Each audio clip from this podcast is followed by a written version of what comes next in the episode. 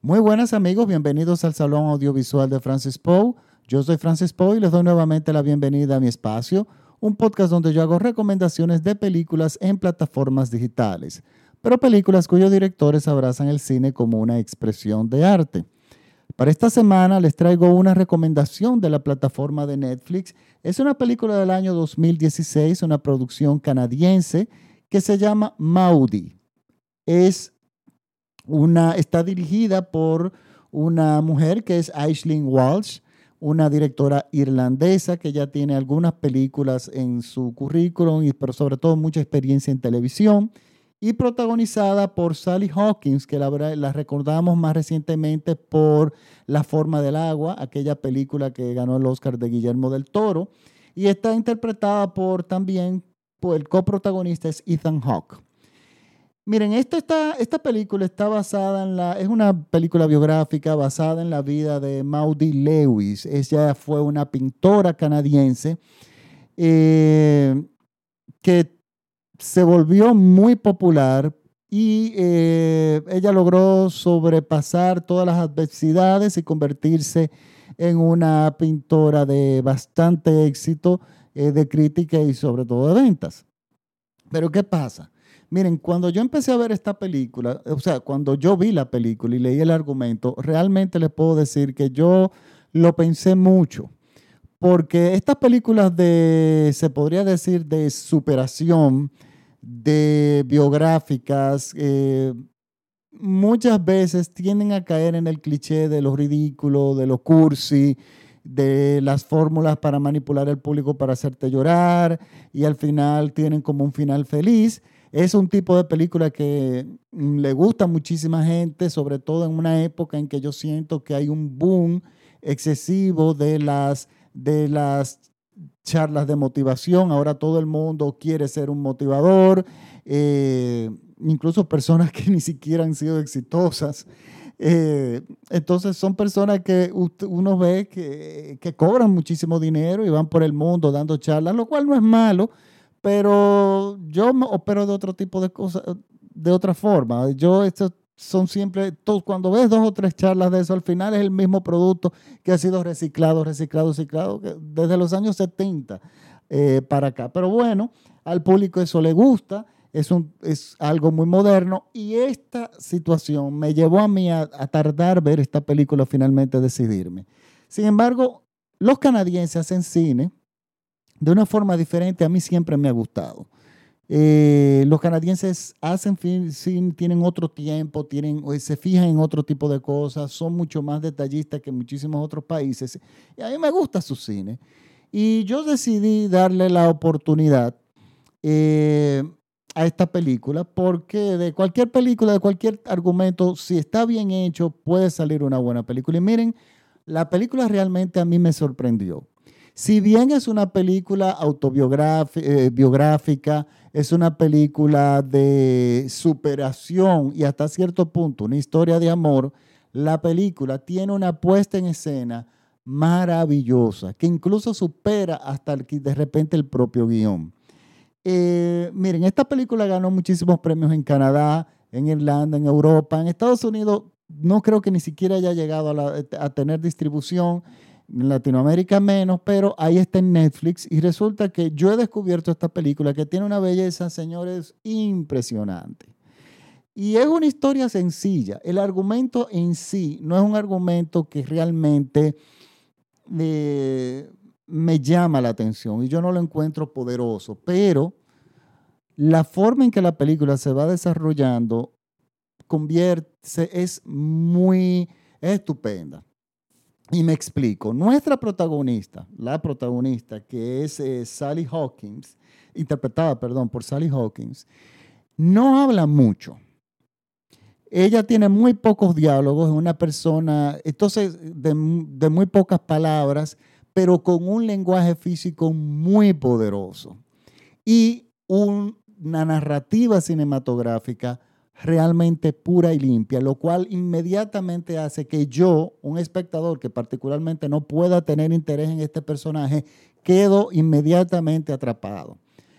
Quiero destacar desde el principio que Sally Hawkins tiene una actuación impresionante. O sea, es, ella se transforma en este personaje y lo bueno es que ella apenas habla, ella tiene diálogo, sí, tiene, pero ella tiene físicamente, como tiene tantos impedimentos, es una, una persona de pocas palabras y sin embargo muy decidida a transformar lo que está alrededor de ella a su favor. Y ella decide tener una vida. Ella lo que simplemente desea tener una vida propia, no vivir en casa de una tía eh, que una tía le, eh, la, la, está cuidando a ella como si fuera realmente una persona inválida.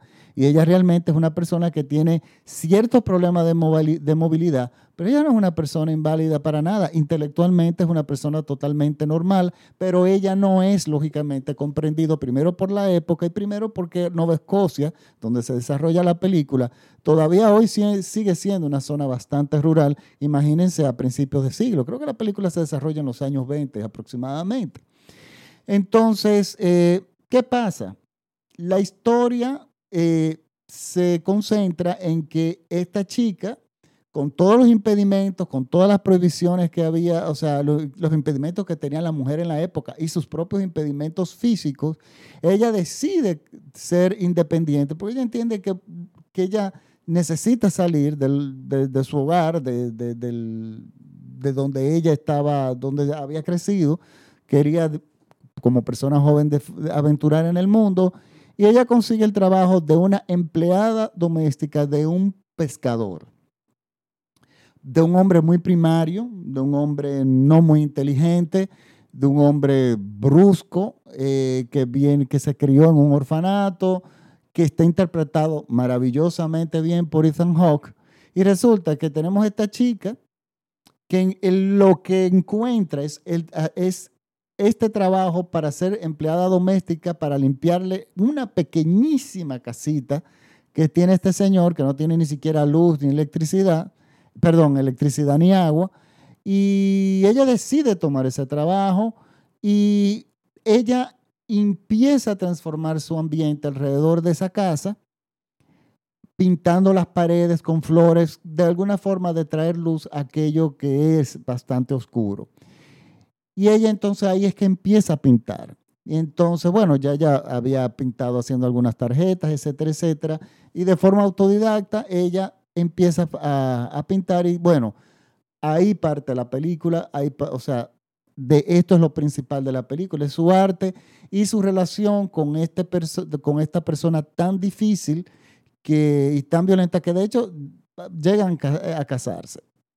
Miren, una película, a veces las cosas, la belleza está en las cosas simples y uno sabe, no sabe por qué, eh, cómo explicarla. En el caso de la música, tú puedes tener obras bellísimas, maravillosas, complejísimas, que tú puedes explicarle a una persona la belleza de esa obra, porque tú tienes mucho de dónde explicar. Pero también te, puedes encontrar con obras tan sencillas, tan eh, sutiles, que no tienen nada que tú puedas explicar, simplemente su belleza propia que surge de la propia, de la propia sencillez. Y esta es una de esas películas. Esta película tiene un equilibrio en las actuaciones, en la belleza de la narrativa visual, en la fotografía, el propio guion se va abriendo paso de forma pausada. Y ella y la directora hace algo muy, muy interesante. La directora no le da, la, a mi entender, y así como yo la veo, no se concentra en el aspecto triunfalista de su arte sino de cómo ella logra, la protagonista, llevar una vida propia sin tener la intención de ser, porque tenemos que, tener claro algo, ella nunca dejó de vivir en esa casita que nunca tuvo electricidad, ni nunca tuvo agua, eh, pero y es porque el hecho de que tú quieras tener una vida propia y que tú quieras cambiar tu entorno alrededor de ti, no quiere decir que tú quieres grandeza ella tenía, después entendemos que ella tenía todo el dinero del mundo para vivir de una forma mucho más cómoda, pero ella decidió seguir viviendo ahí porque en esa esquinita, en esa casita, eh, con esa ventana que daba hacia afuera, en un lugar sumamente remoto, es donde ella era productiva y es donde ella creaba el mundo y existía en el mundo que ella quería vivir. Y tú como espectador, tú puedes decir, pero ella debió votar ese hombre, debió eh, sacar ese hombre de circulación, eh, ese hombre era un hombre grosero, pero las razones del corazón no la entiende la cabeza, y eso está muy claro aquí en la película. Ella, ¿qué, tenemos, ¿qué tenían ella y este señor en común? Que ellos simplemente no tuvieron una infancia, eh, él creció en un orfanato, su familia eran los huérfanos, eh, era una persona que la vida le ha dado muy duro, y ella le dio de otra forma la vida muy duro también. Y parece que ahí era que estaba el equilibrio, que de repente la gente de afuera o nosotros los espectadores de repente no entendemos. Y por eso es una película que al mismo tiempo es una historia de amor muy difícil de comprender en, de forma moderna. Pero ella transformó su entorno, todo lo que, hasta el punto que ella lo necesitaba. O sea, ella pudo haber sido muchísimo más grande si ella quiso, ¿no? Ella le gustaba tener, se sentía feliz con eso que ella había hecho. Y ahí es que está la belleza de la película, eh, que ella de hecho trascendió, pero ella no quería ser parte de, esa de eso. O sea, ella le escribía a Nixon, le escribía a muchísima gente, no, y ella decidía, prefería seguir con su vida sencilla en esa esquina pintando y creando, y eran pinturas ingenuas, pinturas de felicidad de un gato, de un caballo en el pasto, eh, y había una ingenuidad en su arte, que ahí era donde, y una simpleza, porque era un arte muy simple, ya no era, no era una pintura muy eh, formada, y ahí en la simpleza de su propio arte es que está la belleza y el valor de su obra, y así mismo la película. La película retrata eso, la, la sencillez narrativa que tiene, ese equilibrio y esa belleza, porque las imágenes son bellísimas, las actuaciones son maravillosas, no hay un personaje de más, es lo que hace esta película realmente hermosa, sin caer en los clichés de ser una película totalmente eh, una bomba lacrimógena, de que todos vamos a llorar o vamos a aplaudir. No, no, no, no. Esa película se puede eh, describir como un pequeño suspiro. Y eso es lo que es, un pequeño suspiro de mucha hermosura. Recuerden que esta película está en la plataforma de Netflix. Eh, y está ahí disponible. Pueden ver, yo voy a colgar el enlace directo en mi página de Facebook, el Salón Audiovisual de Francis Poe. Recuerden que la película se llama Maudie, se escribe M-A-U-D-I-E. Y yo voy a también poner el trailer en mi página de Facebook. Pero miren, una película que le va a todo, a todo, yo creo que a todo el mundo le va a gustar. Y, tiene, y, la, y como le digo yo, en la sutileza y en la sencillez es que realmente radica la belleza de esta película. Eh, yo quiero recordarles que este podcast se escucha por todo México vía radiola.com.mx. Un saludo fuerte a mis compañeros eh, de Radiola y sobre todo a mis seguidores en todo México. Eh, este podcast lo pueden escuchar en radiola.com.mx y también eh, lo pueden buscar en cualquiera de las plataformas, en iTunes, en Apple Podcasts, en Spotify. Es gratuito y si les gusta, por favor, compartan sus los podcasts. Así de esa forma llegamos un poco más lejos y mientras más a, mayor cantidad de personas llegamos, es más fácil esta producción y sale de hecho más barata hacerlo. Eh, muchísimas gracias por la sintonía. Eh, nos vemos la próxima semana en otro podcast aquí en el Salón Audiovisual de Francis Poe. Muchísimas gracias por la sintonía. Chao.